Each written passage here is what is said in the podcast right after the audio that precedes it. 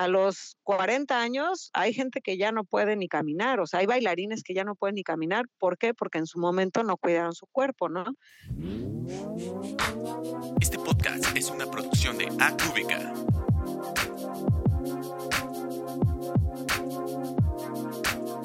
Dance and Reactions. Hola, ¿cómo están? Bienvenidos a Dance and Reactions. Y bueno, en esta ocasión es muy especial porque se va a unir a este podcast una increíble persona, artista, bailarina, coreógrafa y por supuesto, por demás decirlo, un excelente ser humano. Karina Hernández. Aplausos. Hola, hola. Qué bárbaros. Y pues bueno, Karina nos, nos estará un poquito aportando y tocando ciertos temas que son de interés, no solo para bailarines, sino también para directores, padres de familia, maestros y en general que tenga un acercamiento con, con el arte de la danza. Eh, es para nosotros un honor, maestra. ¿Cómo estás? Estoy muy bien, muy emocionada de estar otra vez aquí después de nuestro largo y tendido primer episodio que hicimos juntos. Del chal. Y segundo. Del chal que nos aventamos. Una cosa. Esperemos que ahora seamos un poquito más concretos y no este, andemos por todos lados. ¿verdad? No, claro que no. Y aparte ya les vamos a explicar un poquito a las personas que nos escuchan que la maestra va a estar con nosotros eh, en ciertas eh, ocasiones. Va a tener su sección. Ya tenemos secciones, amigos. Y pues bueno, vamos a, vamos a estar como tocando ciertos temas que justamente lo que vamos a hacer es enfocarlos muy, muy puntualmente a lo que se, lo que se está viviendo un poquito en ciertas partes de la danza, ¿no? Maestra, antes de empezar con, directamente con el tema, ¿cómo estás finalizando el año? Estamos a punto de vivir la Navidad. Hoy, cuando lo estén escuchando, van a estar ya en las preparaciones ahí para, para el pavo. Cocinando el pavo. ¿Cómo cerraste tu año en Este, DCC? Pues mira, cerramos afortunadamente este súper bien. Eh, nosotros en la escuela tenemos clases abiertas donde vienen los papás, entonces la verdad es muy pesado porque eh, necesitamos dos semanas para poder cubrir todas las clases que tenemos durante cada hora, digamos, dos semanas, lunes a las 4, a las 5, a las 6, a las 7, martes a las 4, así, ¿no? Dos semanas. dos semanas, porque sí son muchos grupos. Tenemos cuatro salones que funcionan simultáneos, entonces, pues imagínense, sí fue ya así como que el último día dije, si veo un más voy a llorar, pero, pero es súper satisfactorio porque pues ves el trabajo de los maestros, de los niños y, y la verdad me quedé súper satisfecha y contenta con, con el trabajo de todos. Entonces, me doy permiso de relajarme y descansar ahora sí, Como se debe. como se debe. Y hacer y ponerme a hacer el pavo. No es cierto, no voy a cocinar nada. Compra algo, maestra. Compra unos tacos de canasta, no sí, sé. sí, la verdad, la verdad. Ok, Miss. Pues qué chido. Eh, banda, para los que ya nos han escuchado y ya ubican a la maestra Karina, es la directora de Dance Container Cancún. Es una de las escuelas, para mí es más bien la mejor escuela del sureste del país. Eh, obviamente estamos hablando de México. Y pues bueno, cuando puedan o estén de pasada por Cancún en una vacación, tómense un par de días más, váyanse a tomar unas clases con, con la maestra Cari o con toda la, la plantilla de maestros que está por allá. Están increíbles. Pues ahora sí, maestra, vamos a entrar en la temática de hoy. Eh, hay, hay ciertas, ciertas cosas curiosas que pasan en las escuelas de danza, no me vas a dejar mentir. Y pues bueno, tú tienes un planteamiento justamente de algo que sucede muy, muy a menudo en, en las escuelas de danza. Cuéntanos un poquito de eso. Bueno, yo les, les quiero platicar de las reglas de un salón de, de danza o de una clase de danza. Creo que es un tema que, que cada vez que yo escribo a veces sobre esto, cada X tiempo lo hago por mis alumnos, no lo hago como por, por compartirlo al mundo, sino lo hago específicamente para que mis alumnos lo vean, pero siempre me doy cuenta que, que maestros de todas partes de, de, la República lo comparten, porque creo que es algo que con lo que nos enfrentamos todos los maestros, que son las reglas que hay adentro de un salón de, de danza, ¿no? Que son reglas que muchas veces no están escritas en ningún lugar o no hay así como que el manifiesto del, ¿no? Pero el manifiesto del bailarín. Sí, sí, pero todas las conocemos y como yo les digo a mis alumnos, a veces no conocer las reglas te puede poner en una situación desagradable o incómoda porque puede ser que vayas a tomar clase a otro lugar, porque estas son reglas que suceden en todo el mundo y que te lleves una mala experiencia o que tengas una, eh, o, que tengas casi, casi, bueno, yo he visto situaciones donde he visto maestros sacar a gente de los salones o, o, lo he visto muchas veces, ¿no? Creo que hoy en día se están relajando mucho las reglas, lo cual hasta cierto punto está bien, o sea, hay que, hay que saber en dónde cómo y cuándo. Eso es lo más importante, ¿no? Como tener el criterio de saber cuándo es correcto, cuándo no es correcto. Por ejemplo, un tema que es, yo creo que es súper controversial hoy en día es el celular adentro de un salón de danza, ¿no? Híjole. Eh, los chavos ya se me hace como imposible verlos entrar a un salón y no grabarse. ¿No? Están haciendo el la y casi casi le dicen al maestro, espérame, profe, voy a Iván y acomodan. Bueno, hasta me ha tocado ver chavos que, profe, me graba. Exacto. ¿no? Hijos de su madre. ¿Qué dices? ¿Qué es esto, no? ¿En qué, qué, qué está pasando aquí? Y bueno, yo siempre he pensado que mm, está bien relajarse porque tampoco podemos ir en contra de, de, de toda la humanidad, ¿verdad? O sea, el, el celular pues ya es casi, casi parte de nuestra mano, o sea, ya la, extensión de nuestra mano y, sería difícil pensar que nunca lo van a usar, pero yo creo que sí es importante hacerles ver cuándo sí, cuándo no, este, cómo sí, cómo no.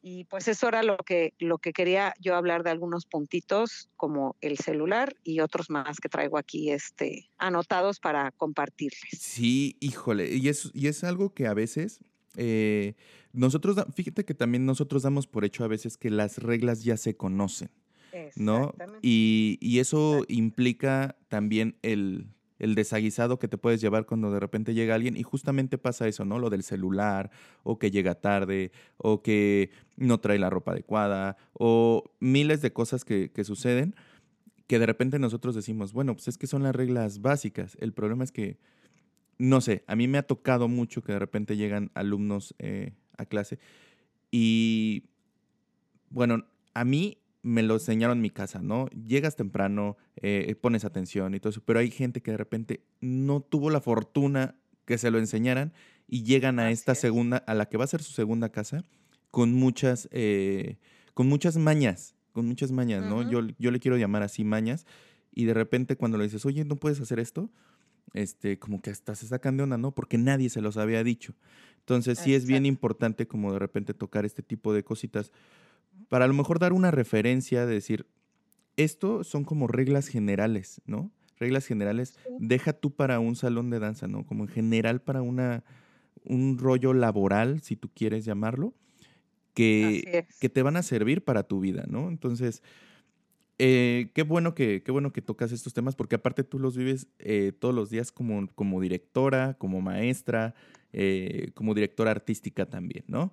Entonces, bueno, vamos a tocar el, primer punto. ¿Qué nos tienes? dinos, dinos, Mira, dinos. El primer punto llega temprano. No hay nada más molesto que, un, que, que estar empezando tu clase y esté llegando la gente tarde. Y, y, no solo es por lo molesto, también es tu cuerpo, ¿no? O sea, la clase tiene un proceso, tiene un calentamiento, después, bueno, depende si es clase jazz, ballet, hip hop, cada una tiene su desarrollo. Pero si tú llegas tarde, pues no vas a preparar tu cuerpo, no vas a, tener el calentamiento adecuado y te puedes lastimar o lo que sea, ¿no? Además, algo que yo también les digo a mis bailarines, la hora de entrada no es la hora de inicio de la clase, ¿no? Como que siempre deberían de tomarse el tiempo de llegar unos 10, 5 minutitos antes para calentar un poquito. Casi siempre los bailarines que ya entrenan de alto rendimiento, este, que también pues son, yo creo que la mayoría de los que te escuchan o bailarines, pues siempre traes ahí tu carguita de lesiones en tu cuerpo, ¿no? Y que, y que un calentamiento normal tal vez no va a enfocarse en esa área tan, tan específicamente. Entonces, si tú ya sabes que traes broncas en las rodillas, pues es tu responsabilidad llegar antes y calentar las rodillas claro. y, y, cuidar tu cuerpo, que es tu instrumento de trabajo, ¿no? Porque como yo les digo a, a mis alumnos, ¿no?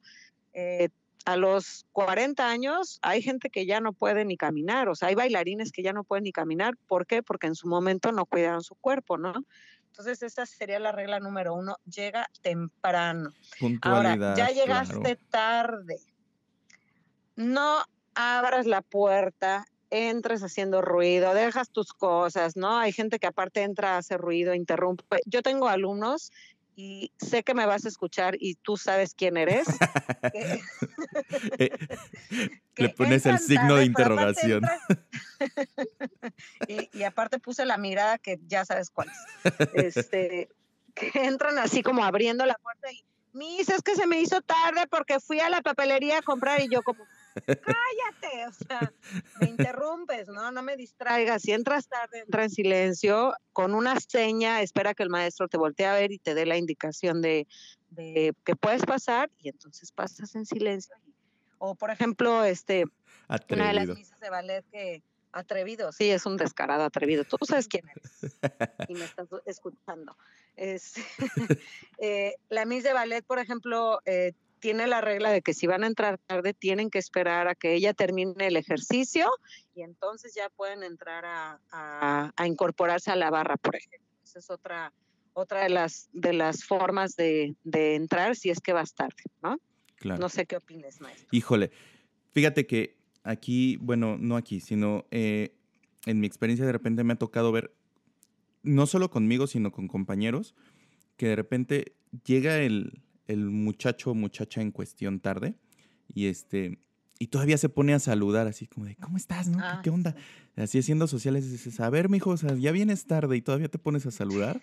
Yo soy así de yo, en lo particular en mis casos, de cállate. te callas y, ponte a precalentar para que te puedas este eh, acoplar a la clase, ¿no? Ahora también debe de haber un rango, ¿no? Es, cinco minutos y si no llegaste dentro de ese rango, ya no entra. Bye, ¿no? Porque al final del día también te retrasa, ¿no? Y, y, me ha tocado ver, por ejemplo, también eh, compañeros que dan clases a niñas pequeñas, que ese es otro tema, ¿no? Que, que de repente... el papá. Exactamente, porque no depende de la niña, ¿no? O sea, la niña pues, tiene 6, 7 años que va a su clase de, de, ballet o de lo que tú quieras y de repente este, llegan 20 minutos tarde no le puedes echar la culpa a la niña, eh, porque pues, la niña no va a agarrar y dice, ah, bueno, ya me voy en el carro y llego a mi clase, ¿no? Obviamente no. Todo depende del papá. Pero el papá a veces se le hace demasiado eh, fácil o demasiado sencillo decir, ah, bueno, es que vine tarde, métete. Y abre la puerta, mete a la niña. Y te los avienten. No obstante, ni siquiera trae como, ya sabes, eh, la ropa para hacer clase. Dices, ay, perdón, es que venía de la escuela y, y se me olvidó pasar por, por, este, por las mallas. Híjole, no, eso sí es, a mí, a mí en particular se me hace una falta de respeto por parte del papá y que le esté enseñando eso a la niña sin enseñárselo. ¿No? O sea, como que... Sí, ahí es un tema que nos toca a veces también educar a los papás. Por ejemplo, yo, yo en mi caso, pues como soy directora, tengo un poquito de, mm, pues tengo las posibilidades de, de decir, bueno, a ver cómo les llego a mis papás para que entiendan, ¿no? Obviamente, si tú eres director, lo debes de tener en tu reglamento, debes de tener un, horario límite, el cual va a ser este que ya no vas a dejar entrar a los niños a, clase. Por ejemplo, en mi caso tenemos, me parece que es 10 minutos con los niños, porque bueno, eres un poquito más tolerante porque con los niños es más complicado, ¿no? Yo también soy mamá y también sé que a veces se complica un poquito, pero bueno, tenemos la tolerancia de 10 minutos y en mi caso lo que hacemos es que sí los dejamos pasar, pero no pueden hacer la clase. Se tienen que sentar a ver la clase y, y hay que hablarle a la mamá o al papá y decirle, oye, sucedió esto, llegó 15 minutos tarde, no se le permitió entrar y explicar, es porque se puede lesionar. Porque ya había pasado la primera parte del calentamiento y se puede lesionar, entonces no es lo correcto este, dejarlo pasar, pero sí lo dejamos en la clase para que no se, no sé, se ponga al corriente con la coreo o lo que sea, ¿no? O con el ejercicio. pero sí, tenemos que educar a los papás, o sea, no, no hay que dejar que eso continúe, porque si tú lo permites una vez y dos y tres y cuatro, pues llega un momento en que el papá hasta luego hacen concha y luego también vienen 20 minutos tarde por los niños y ya la guardería ahí se pone este, padrísima. No, y, fíjate, bueno, igual para cerrar con este puntito y justamente de esto de lo que acabamos de tocar, me tocó hacer un viaje, eh, no, no, es, no voy a exponer dónde fue ni nada, pero me tocó, por ejemplo, y otra vez, este, no, me tocó ver justamente una situación donde justamente con, clase de pequeñas, eh, llegaba tarde, llegó como, duraba una hora la clase, ¿no? Y llegan media hora tarde. Y estaban en montajes porque justamente iban a, hacer un festival y aparte eh, era un grupo que iba a competir. Yo llegué un día antes justamente del curso por cuestiones de vuelos, bla, bla, bla. Y me tocó dar una clase justamente en ese estudio y dije, ah, pues qué padre. Entonces me tocó como ver esa situación y, yo le dije, a, yo le dije al, a la directora, le digo, ¿por qué no le dices nada? O sea, ¿por qué no hay una consecuencia, no? O sea, más como por curiosidad y porque tenía la confianza de, decirle, ¿por qué no le dices nada? Me dice, no, es que, ¿sabes qué? No me quiero echar también al, al, al papá encima porque, pues como quiera, este, pues están aquí, como que le tienen miedo a los papás. Y no es que esté mal, o sea, yo creo que siempre hay una línea de respeto, tanto de eh, de padres de familia, directores, maestros, como, como al revés, o sea, siempre debe de haber tanto de tanto de la parte que nosotros prestamos el servicio, por así decirlo, hacia los padres de familia, como al revés, o sea, dices, sí estás pagando por tu mensualidad, pero, pero también hay ciertas condiciones. Entonces, a mí se me hizo como muy, no sé si me dio tristeza un poco, pero sí se me hizo muy mal el que no le pueda decir nada porque le tenía casi, casi miedo a los papás. Sí, yo creo que hay, hay mucha gente que, que crea esa, esa cultura en sus estudios, donde, donde piensan, se sienten quizás temerosos porque lo ven así como que al cliente lo que pida y, y qué miedo este, imponerme porque no se me vayan a ir al estudio de enfrente. Exacto. Pero yo creo que tú como director tienes la obligación de, número uno, crear las reglas de tu espacio. O sea, si, si tú te vuelves un esclavo de tus papás como director, pues la verdad difícilmente vas a tener también resultados y pues yo creo que esa es la primera razón por la cual la gente se te va a ir, ¿no? O sea, yo creo que tú como, como director, si tu línea desde el día uno es, estas son las reglas eh, y yo me voy a, no es como imponerte, sino es educar. O sea, yo me voy a encargar de educar a mis alumnos y a mis papás sobre la forma como se deben de conducir en una clase de danza. Porque si yo como maestra o como directora te dejo entrar media hora tarde y te lesionas, pues no estoy siendo muy ética, ¿no? Entonces, yo creo que a final de cuentas eso va a tener repercusiones y la gente pues tampoco se va a quedar en un lugar donde donde no están siendo éticos, ¿no? Entonces, yo creo que eso desde el inicio, digo, es mi consejo para, para directores, tienen que establecer qué tipo de reglas quieren tener en su espacio y qué tipo de, o sea, quién manda, ¿no? O quién, o sea, es la ley de la selva y, y este, y el o cómo, la onda, ¿no? Entonces, sí creo que es bien importante que, que no tengan miedo yo creo que no es una imposición, vuelvo a repetir, es una educación. Y así como en la escuela de los niños tampoco te dejan llegar media hora tarde, o al menos en la de mis hijos no te dejan llegar media hora tarde, pues es lo mismo, ¿no? Estás educando y, y, y si alguien de plano considera que el valor de la puntualidad no es importante, pues yo creo que tampoco es el tipo de, de alumno o de cliente que quieres tener en tu escuela. Exactamente. No, y fíjate que digo, justamente para cerrar esta parte, es, es también le quita un poquito de peso al maestro, ¿no? Y justamente el maestro en turno me, decía, es que, ¿cómo, entonces, ¿cómo le digo que no puede volver a hacerlo? Entonces, ¿cómo le digo que, que no puedas, o sea, le quita el, la autoridad al maestro en cuestión. Y no tienen el, como el respaldo. Exactamente, dices, pues ni mi director me respalda, o sea, entonces, ¿qué hago? Entonces, obviamente también el maestro se ve así como, de, pues, ¿sabes qué? Pues si a ti no te importa, pues a mí tampoco, ¿no? Entonces estás perdiendo por partida doble como director. Pierdes al cliente y pierdes a tu maestro, porque al final del día va a llegar el punto donde es un hartazgo, porque como, como maestro también es un hartazgo y no está chido, ¿no? Y, bueno, la, última, la última cosita que creo que entras también sobre esto, dices, bueno, ya no llegaste, ¿no? Eh, a lo mejor ya das la falta por hecho de que ni siquiera llegó tarde, ya no llegó, ¿no? O si llegó tarde, pues bueno, se sentó a ver la, clase. Yo soy, por ejemplo, con mis alumnos, es de, tú llegaste tarde o tú faltaste, eh, yo no voy a repetir la clase, o sea, tú tienes tarea. Claro. ¿no? Es como en la escuela. El maestro no va a repetir la clase del día anterior porque tú faltaste. Entonces, así de, pues, si no te sabes eh, eh, la diagonal, si no te sabes la combinación, si no te sabes el calentamiento, pues pregúntale al compañero, ¿no? O sea, es como una, una especie de disciplina que al menos yo, yo aplico mucho, pues, así, no voy a repetir mi clase porque no voy a avanzar nunca, no voy a avanzar jamás y no porque me interese eh, tener avances agigantados, sino porque el proceso se ve interrumpido. Entonces, creo que como para cerrar ese, ese puntito, también es como de que hagan su tarea, o sea, ya faltaste, ya llegaste tarde, ponte las pilas. Sí, y aparte los, los estás preparando para la vida real, porque digo, tú y yo que, que, también bailamos muchos años, tú sabes que un coreógrafo no te va a esperar. O sea, tú llegas tarde y va a ser es tu bronca y ahí ponte al corriente como puedas. Entonces, también yo siempre digo, al menos para mí, como yo educo a mis alumnos, es pensando que si existe la remota posibilidad de que se van a dedicar a bailar, que vayan con herramientas y que sepan cómo se trabaja en el, en el mundo real, ¿no?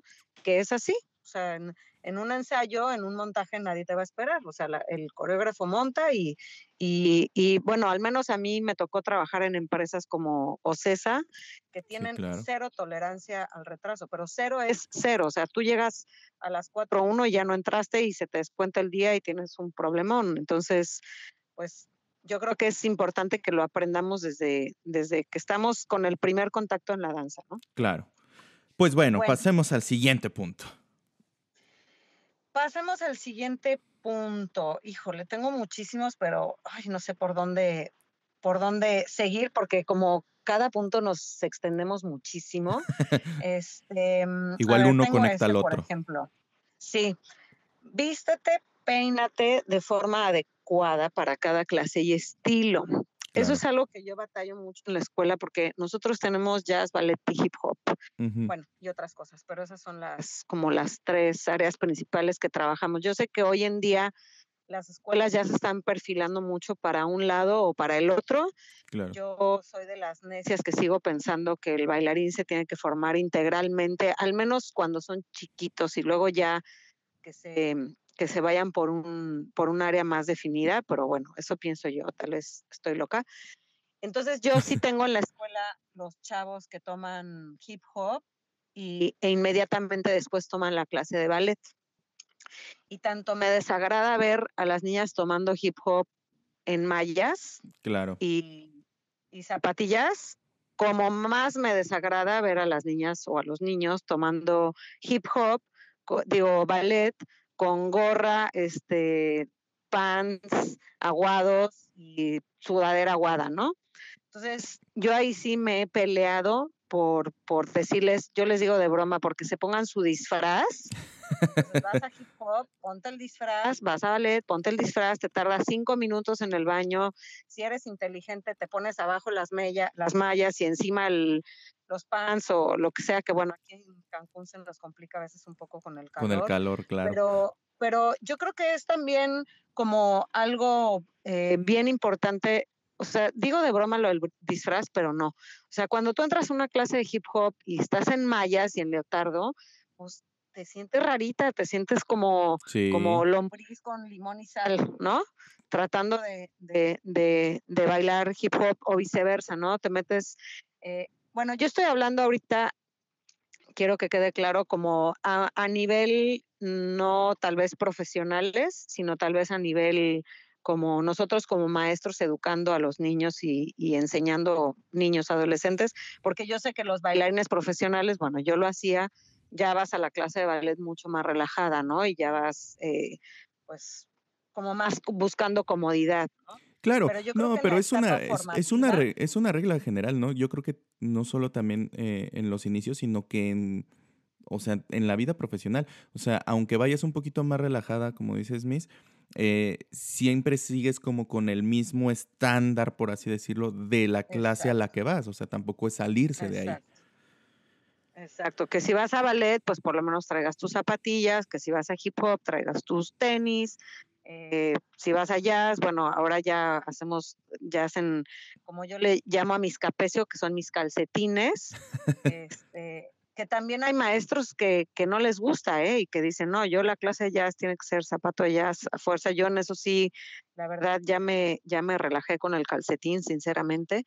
Pero bueno, esa es una regla que, que también mucha gente eh, no te la dice y que al menos yo cuando veo, sobre todo creo que el tema del ballet, ¿no? O sea, como a mí sí me gusta entrar a una clase de ballet y ver a la gente bien peinada y no con pelo suelto y, y este, las greñas volando en los giros y, ¿no? Como que es, es, para mí es muy desagradable. No sé, no sé si es obsesión mía o, No, no, o no. Yo, yo, yo creo que yo creo que es algo que, que siempre ha sido implícito y, y que los mismos, creo que todos los maestros lo, pues no lo exigen, pero sí lo piden. O sea, yo me acuerdo mucho del, del maestro Miguel Marín que nos decía, pues que a poco yo voy a entrar a la clase de ballet así como estoy vestido, no me tendría que cambiar. Exacto. Entonces tú también Exacto. dale el respeto a, a la cultura que vienes a aprender, porque también, eh, por ejemplo, hablando del hip hop, es una cultura, ¿no? No solamente es bailar, sino conocer como todo.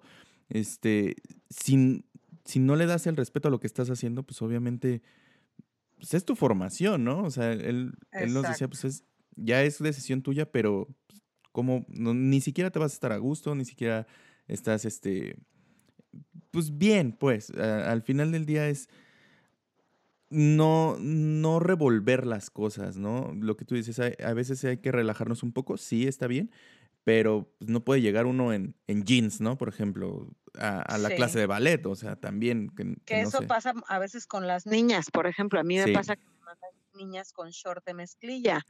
Y que dices, ¿y cómo? Y luego, por ejemplo, están sufriendo las niñas porque haces un stretch. Y no pueden. No, no, no quieren hacer segunda porque se me ven los chones. Bueno, ¿y quién te manda en, en short de mezclilla, no? Y, y, y nuevamente vuelvo a lo mismo, o sea, todas esas cosas las tienes que tener en tu reglamento como director porque es, es tu, eh, tu respaldo, ¿no? Después. De, Claro. oye, es que la misma sentó porque no venía bien peinado, porque no. Sí, claro, pues es que aquí está en el reglamento, ¿no? No, y, me- y a mí me ha tocado para así ensayos generales para el show del fin, de fin de año o, eh, o la presentación de, de- del estudio, eh. Que llegan así de repente con jeans. Ah, es que no pude pasar acá. Híjole, pues qué lástima. Así- y los dejo Sí, afuera. O no, sea, no, no es no. como no puedes entrar, ni puedes hacer nada, ni... Me dice, no, pero No, y, todav- no y a todavía... mover, no, no. Y todavía son de la edad como de 12, 14 años que, no, pero es stretch. Y yo, aunque sea stretch, aunque, o sea, a mí no, no, no. no es el código, de- o sea, ya, y saben, o sea, ya saben que ni llegues así a mi clase, ni llegues así a mi clase porque no te voy a dejar entrar, no te voy a dejar entrar, Así. ¿No? Ya más allá de que te puedas lastimar, dices, no, si, si no tienes como ni tantita, ni tantito interés de preparar tu mochila en la noche, si sabes que vas a- eh, de la escuela, sales y te vas a ir a- a- al ensayo, entonces no le estás dando la importancia. Entonces, como tú no le das la importancia, pues yo tampoco, ¿no? De alguna manera, Claro. suena muy fuerte, pero es, pero es una realidad. Así es. Bueno, mira, tengo uno que creo que no es tan evidente. Esto me acaba de pasar la semana pasada. O sea, estos dos, los dos anteriores creo que son como, como muy obvios, ¿no? Sí, claro. Pero voy a decir uno que creo que no es tan obvio para la mayoría de la gente, o al menos creo que es lo que yo he percibido aquí en Cancún. Y no sé, me, me interesa saber qué piensas sobre esto. Ahí te va. Eh, en las clases hay como una cierta jerarquía, ¿no? O sea, sobre todo, en- estoy hablando de clases ya a nivel intermedio avanzado, ¿no? Y normalmente la gente avanzada está al frente, la gente menos avanzada pues se va colocando detrás y pues si eres nuevo hasta atrás, ¿no? Yo voy a hablar específicamente de mi clase de ellas. A ok. mí me molesta mucho cuando estoy en un grupo donde hay ni- niveles diversos y viene el alumno nuevo que no tiene conocimientos, que no tiene experiencia, se pone hasta adelante y están así torciendo la cabeza como exorcistas para copiar, para copiar para atrás, ¿no? porque, porque están hasta adelante o por ejemplo, viene la, no sé, alguna sección pesada eh, como físicamente, por ejemplo, si haces abdominales o lagartijas en tu clase, y entonces están hasta adelante y se paran a descansar, ¿no? Porque ya, ya estuvo muy pesado el ejercicio. A mí me molesta mucho porque yo siento que las personas que están adelante tienen que jalar al grupo y tienen que ser un ejemplo de cómo se hacen las cosas correctamente, ¿no?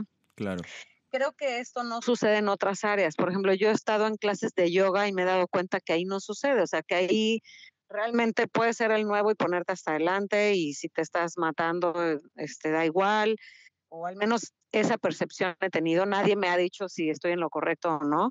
Eh, a mí, la verdad, sí me molesta. O sea, sí me molesta que los alumnos que no se saben, el, por ejemplo, los maestros de jazz que tenemos un calentamiento fijo, ¿no? Eh, que viene un alumno nuevo y se para adelante, no se sabe el calentamiento y, la gente que sí la conoce y que sí, que, lo va a hacer como más limpio y mejor trabajado, pues se tienen que poner atrás porque ya se ocupó este lugar adelante. ¿Qué opinas de eso? Fíjate, a mí, a mí me pasa algo y me ha pasado últimamente, ya sea en cursos o ya sea en, este, en clases regulares.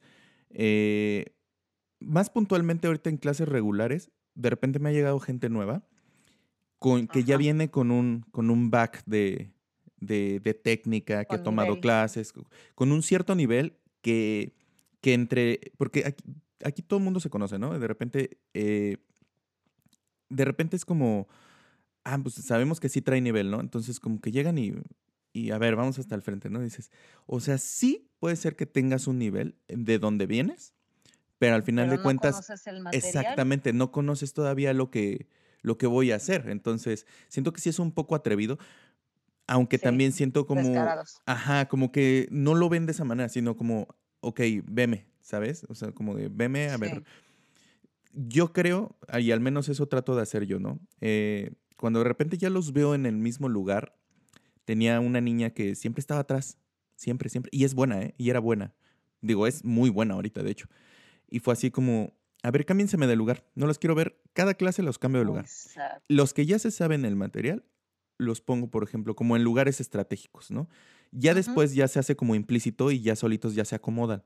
Pero los pongo, a ver, tú vas aquí, tú vas acá. Uno que aunque se sepa bien el calentamiento y tenga la pata hasta arriba y lo que tú quieras, vas atrás a la esquina eh, porque ahí hay un grupito de, personas que a lo mejor no se lo sabe. Entonces tú eres el que se van a guiar para que no estén peleándose la gente. Es que no veo, es que esto, es que el otro, ¿no?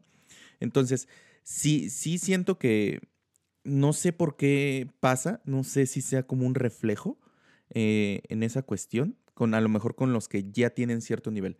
Con los que no, a lo mejor si vienen en ceros, eh, pues bueno, obviamente llegan a su clase de principiantes que que aunque sea una clase de principiantes, ya hay cierto material trabajado, ¿no? Este, Y que igual no se lo saben. Entonces, siempre tienen ese, no sé si sea un como un complejo, que se van hasta atrás, ¿no?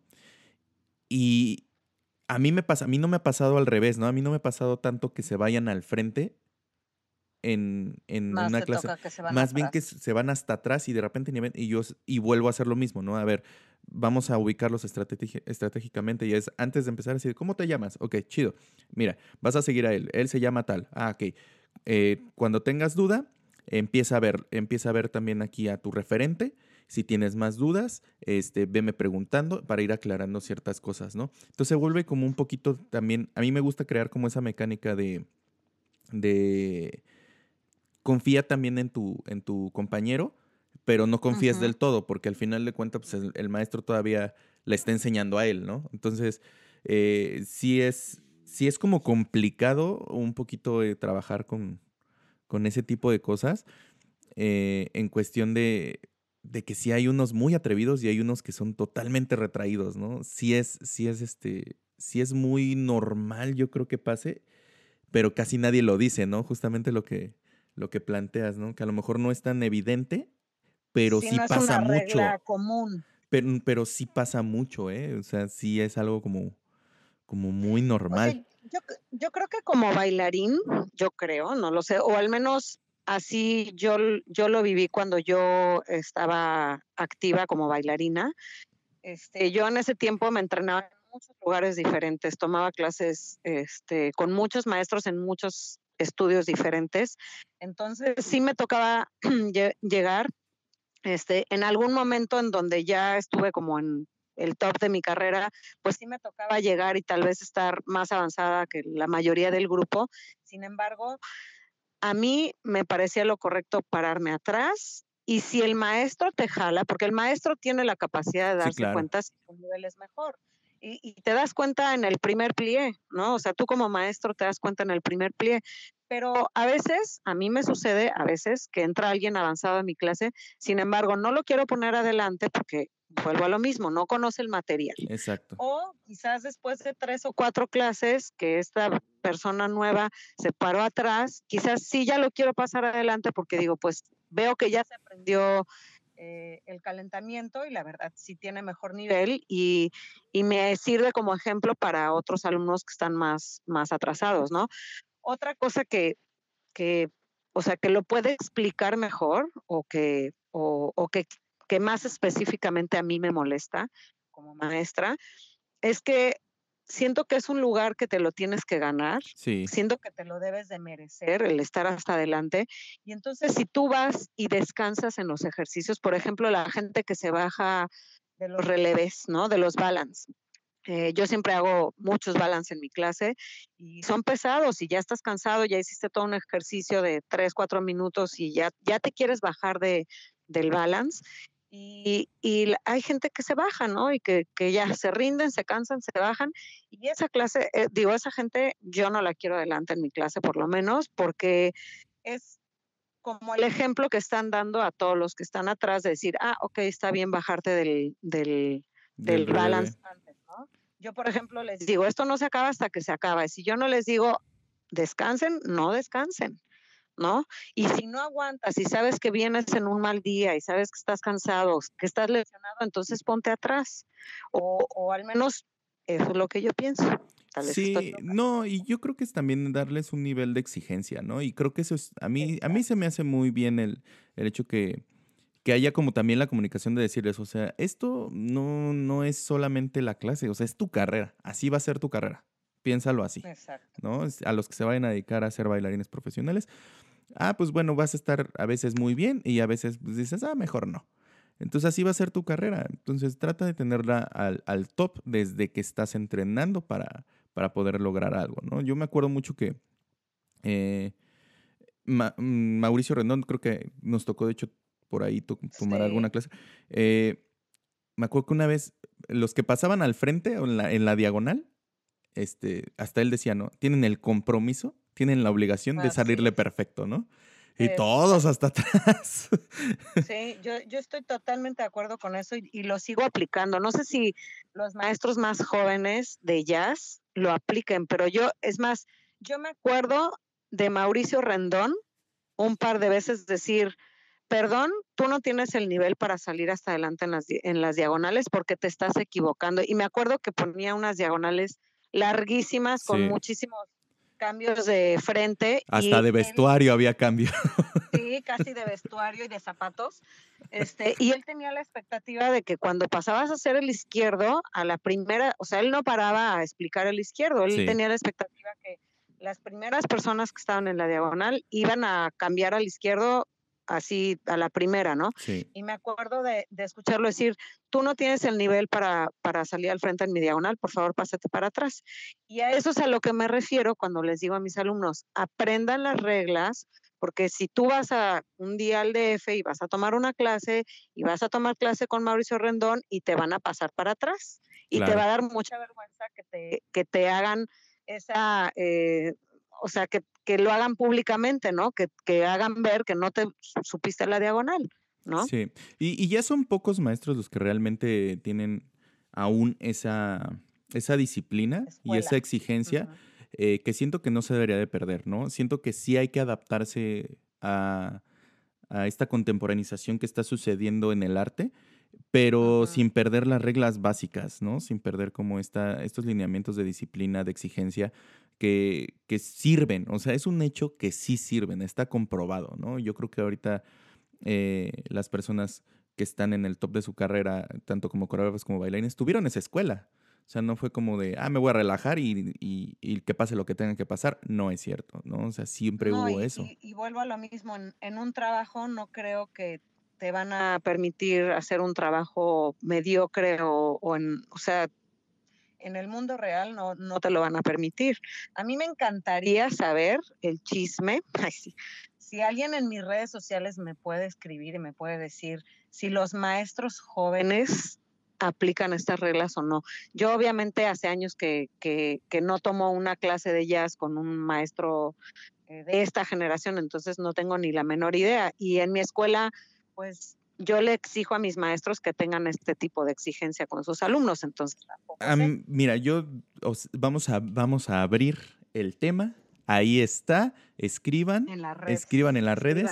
Estaría muy chido eh, saber qué piensan. Yo en lo particular me ha tocado ahorita eh, pues convivir con mucha gente eh, que está dando clases de, jazz de, o alguna fusión y creo que no está sucediendo tanto, ¿eh? eh en, mi, en mi punto de vista. Y lo he visto también en cursos, ¿no? Yo en, yo en cursos sí llego y es de, a ver, hazle así, hazle así. No, me, no te puedes relajar a menos que tu material se preste para, para poder exigir ciertas cosas porque estás buscando a lo mejor más sensación. No sé, eso, en, eso en un curso, en un taller, este, una convención. Pero generalmente es así de aguántale. O sea, ahorita estuve en Mérida hace poquito y mi clase fue así de, a ver, dale, si no, no puedes hacerlo, o sea, no vas a poder hacerlo. Entonces, si no te exiges, pues es tu problema, es tu carrera, ¿no? Pero yo vengo a dar una clase de este, de este tipo. Eh, de este nivel. Sí, y, al, y al final del día también, por ejemplo, retomando un poquito lo que decíamos con Mauricio, ¿no? A mí también me tocaba ver, tanto con Mauricio como con Daniel Gámez, que ah, no puedes estar en mi clase, no tienes el nivel, por favor, salte. Así ¡Pum! Y, y falta eso. Y yo creo que ahorita no lo están haciendo porque hay un déficit de gente que le interese entrenar más, más versátil. Aceptas, aceptas al que se deje, pero, pero. Están aplicando la de que es lo que hay y tampoco está bien.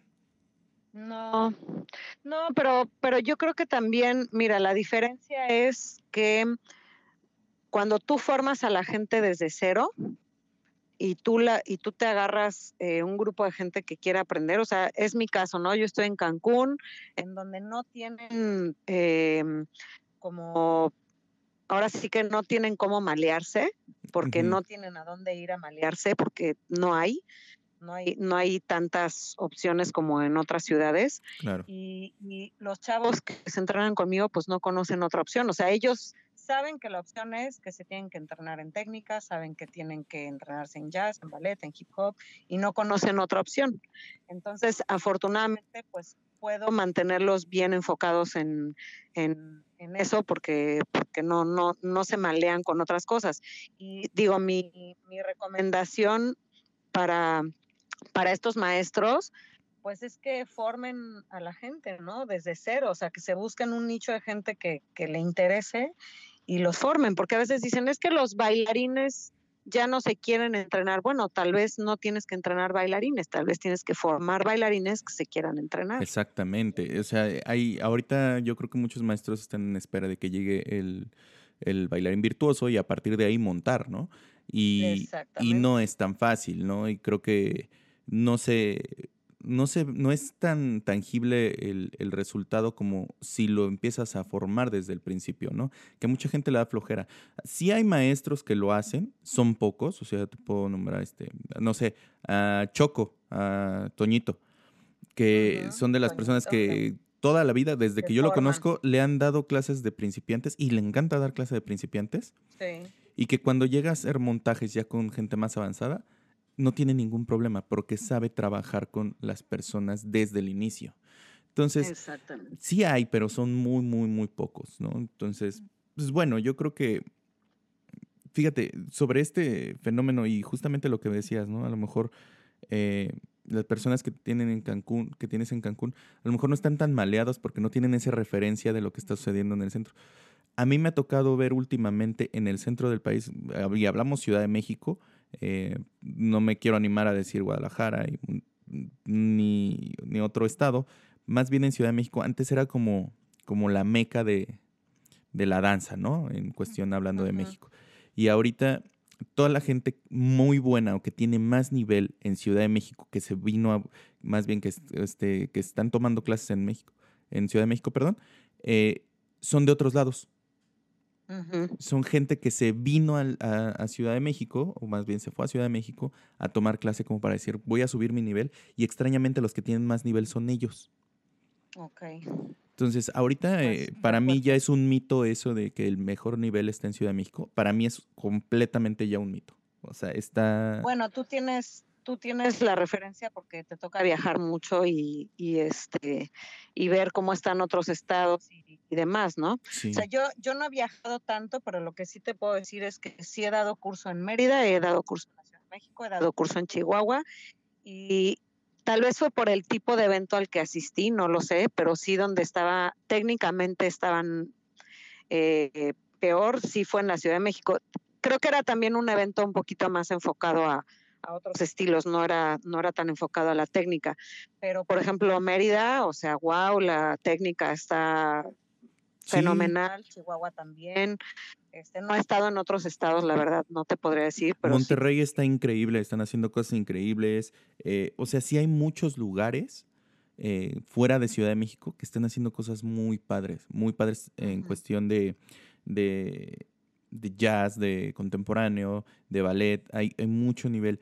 Siento que ahorita Ciudad de México sí traen un nivel muy padre en cuestión de, de danza urbana eh, pero a partir de eso ya es muy, muy raro encontrar un buen nivel de, de, otro tipo. Ajá, la verdad es que no, o sea, sin miedo a equivocarme, ahorita el nivel técnico en, Ciudad de México es muy malo.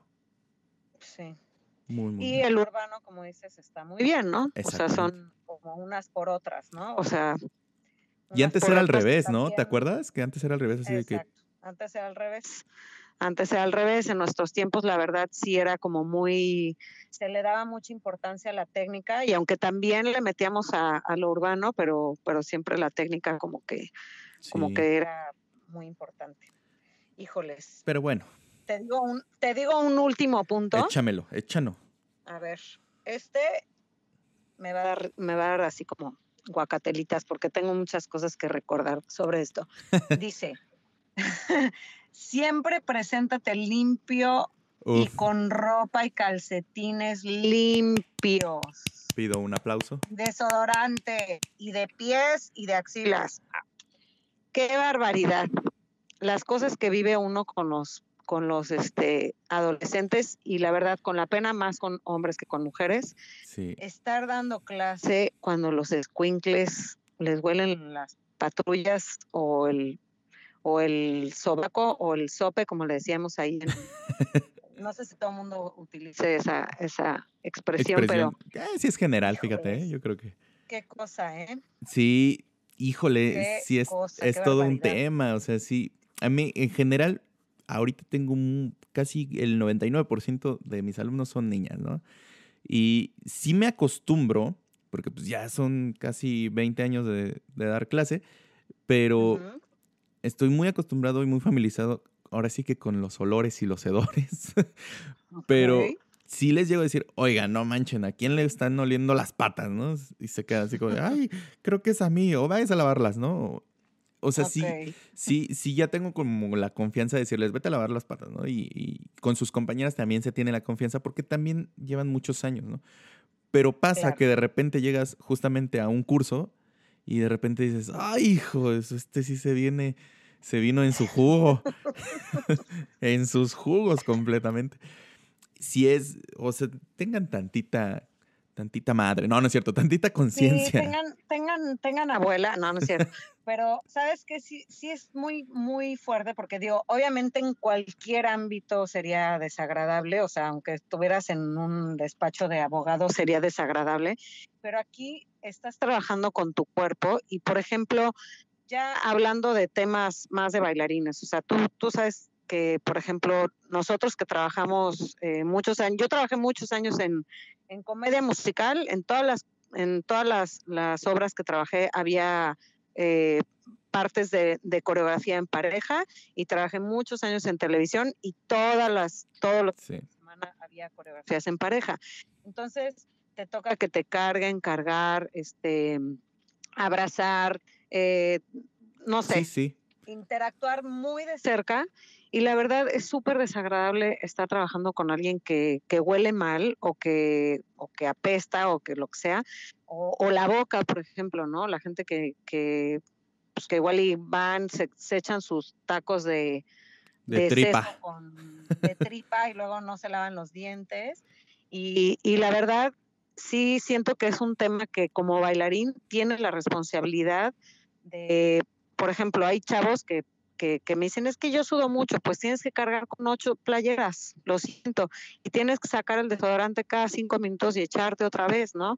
Eh, a, a nosotros nos pasa en la escuela, tenemos un programa de beca y a veces los chavos pasan muchas horas, toman muchas clases Aquí en Cancún, además, imagínate sí. que tienes que llegar en transporte público, pero pasaste tal vez 40 minutos en un transporte donde no hay aire acondicionado y estás a 32 grados, ya ni siquiera han entrado al salón cuando ya pestan, ¿no? Y luego súdale tres, cuatro clases, pues sí está muy, muy heavy el asunto. Entonces yo les digo, chavos, ni modo, o sea, de, de entrada nosotros tenemos regaderas. Pues, si te tienes que echar un regaderazo entre clases, pues hazlo, ¿no? Y hay que cargar con el desodorante y el talco y el cepillo de dientes y claro. estar, eh, o sea, no asumas que lo haces una vez por la mañana y luego al final del día, ¿no? Sí, y no asumas que, que, no asumas que, que, hueles a bombón, o sea, no. Exactamente. Que, que tu sudor huele a vainilla, ¿no? Exacto, a flores silvestres.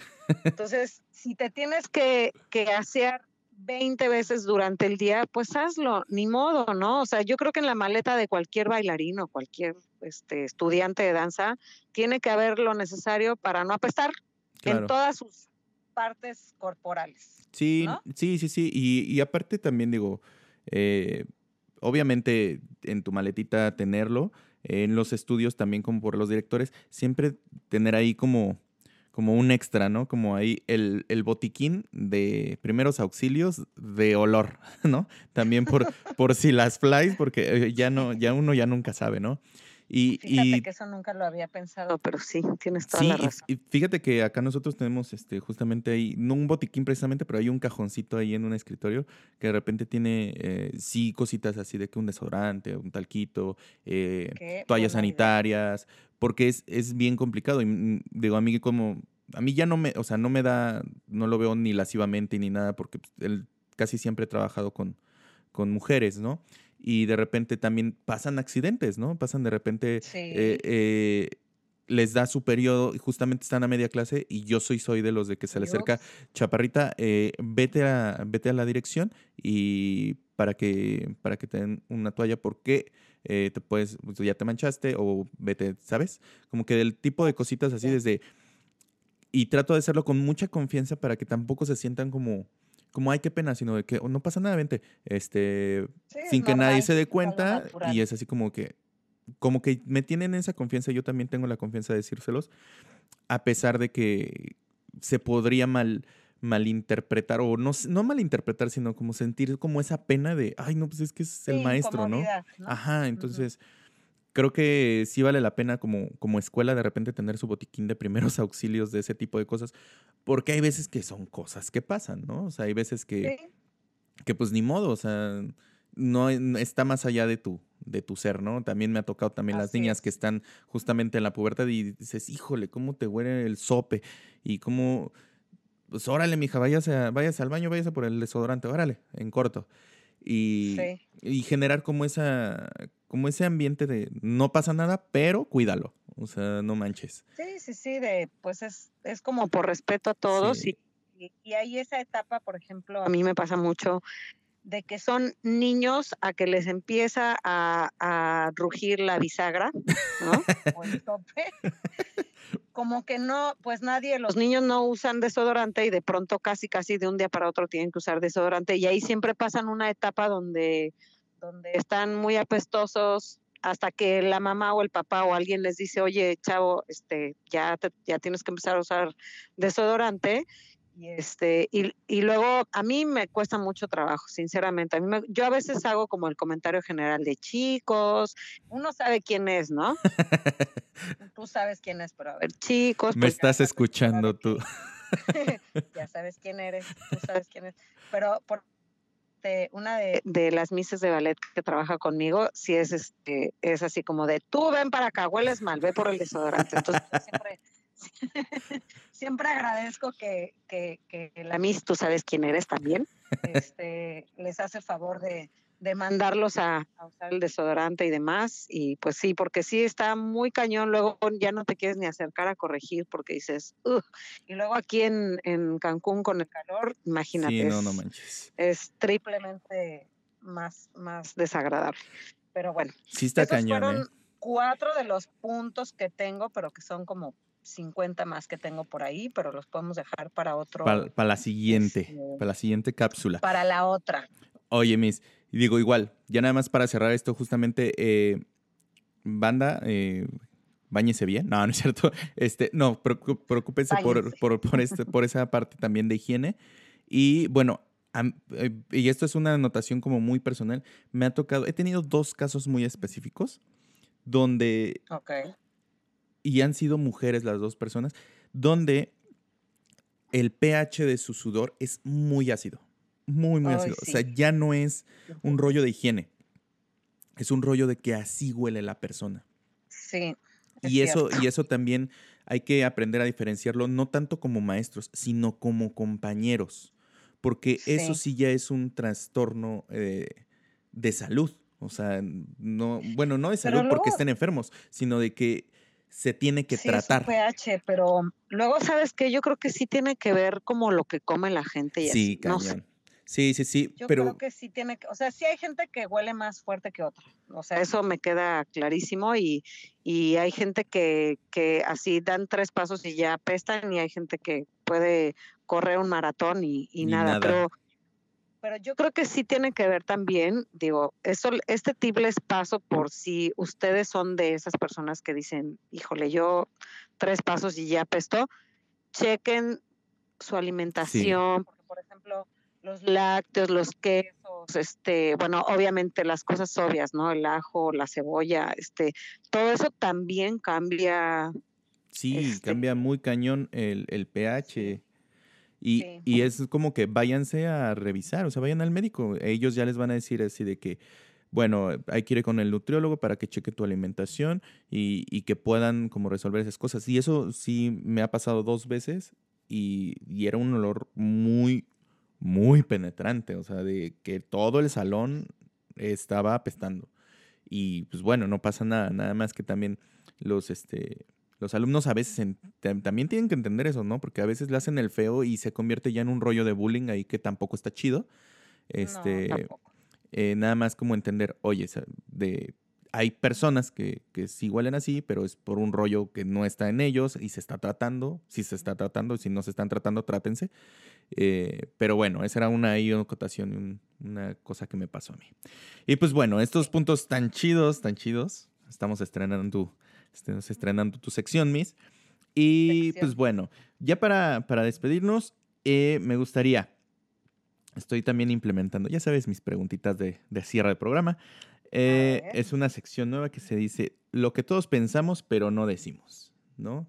Así, el, un ejemplo que tú tengas, ¿no? No importa, no sé, a mí se me ocurre ahorita, por ejemplo, este bueno, no, es, eso es ya muy personal, ¿no? Pero es un ejemplo, ¿no? De qué pena poner en tu Facebook así, trabajando como bailarina en Televisa. ¿No? O sea, es como, a mí, a mí no, o sea, no es como que, ay, wow, trabaja en Televisa, es el mejor bailarín del mundo. O sea, no, sé, no, no estás poniendo ahí trabajo para el Circo del Sol, no sé. No sé, a ver. Pero, por ejemplo, ¿no? A mí se me ocurre ese. ¿Tú qué dirías? Lo que todos pensamos, pero nadie decimos. Lo que todos pensamos y nadie decimos. La televisión era bien pagada hasta que... No, no es cierto. Mm. ¿Qué será? Este, mm, híjole, me hubieras dicho con para hacer trampa y pensarlo más. El que se- que se te ocurra. y nadie decimos. Así como del medio dancístico. Sí, de todo. Am, híjoles. Híjosles. Híjoles, ahora sí me la pusiste.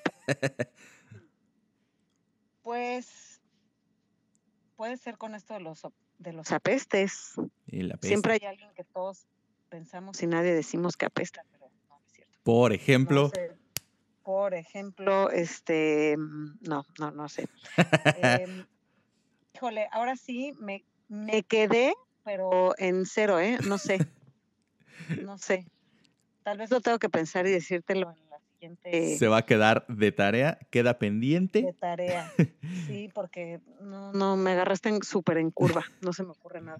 Ok, y bueno, te lo voy a cambiar. Te la voy a, te la voy a catafixiar Va. por la del siguiente programa.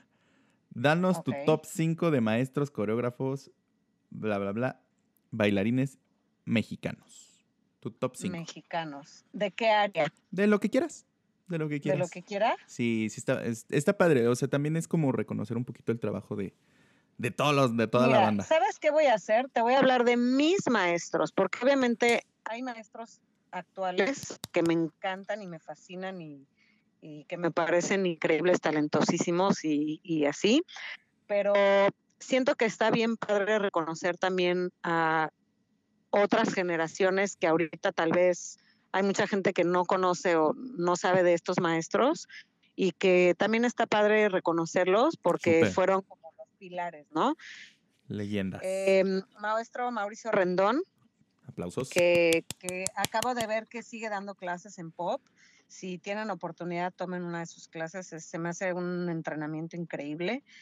Em, la maestra Guille, que muy pocos tuvimos la, la fortuna de tomar su clase porque hace mucho eh, que ya no da clases y, y realmente ella yo creo que ya es más empresaria que, que Sí, bueno, que, dedicándose como al área. Ajá.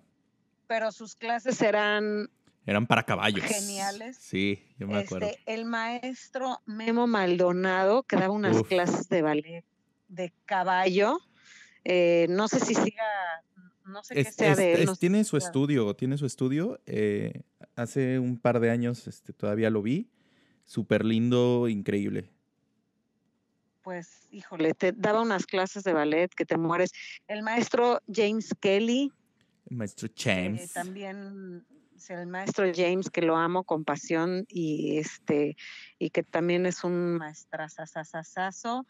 Y ¿quién más? ¿Quién más? Me falta uno. Este ay, la maestra Socorro. Claro, la maestra Coquito. La maestra Socorro.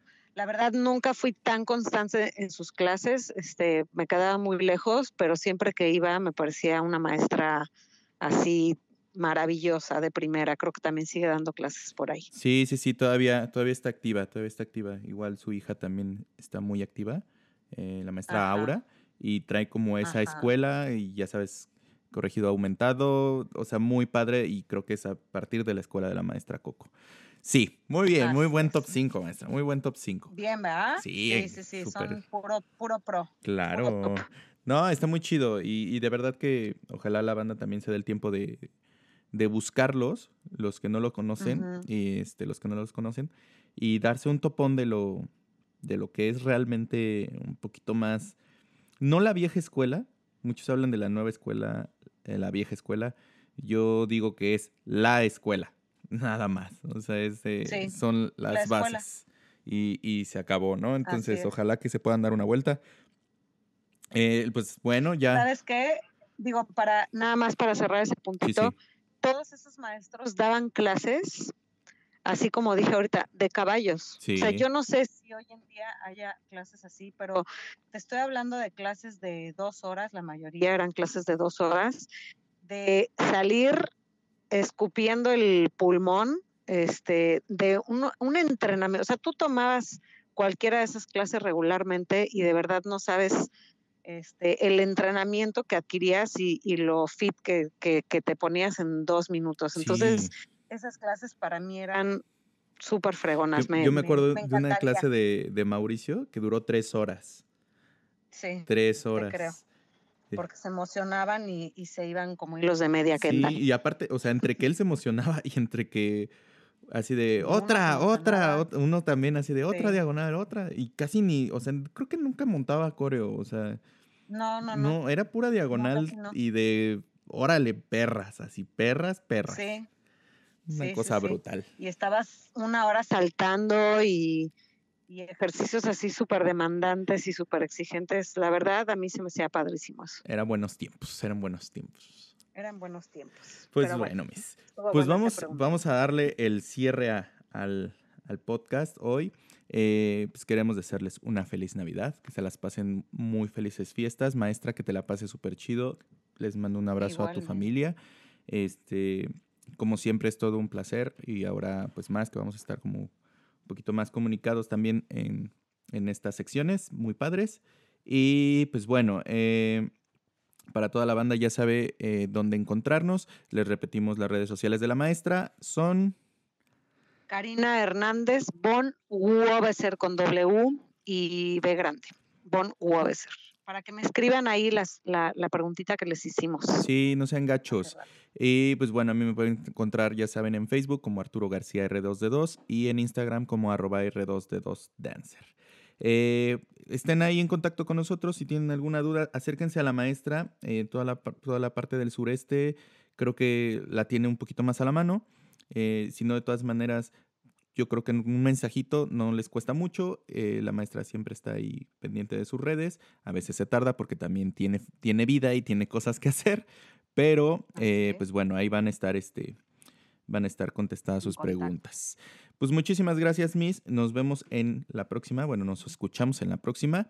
Y a todos, muchísimas gracias por escucharnos. Esto fue Dance and Reactions. Este podcast es una producción de AQVK. Dance and Reactions.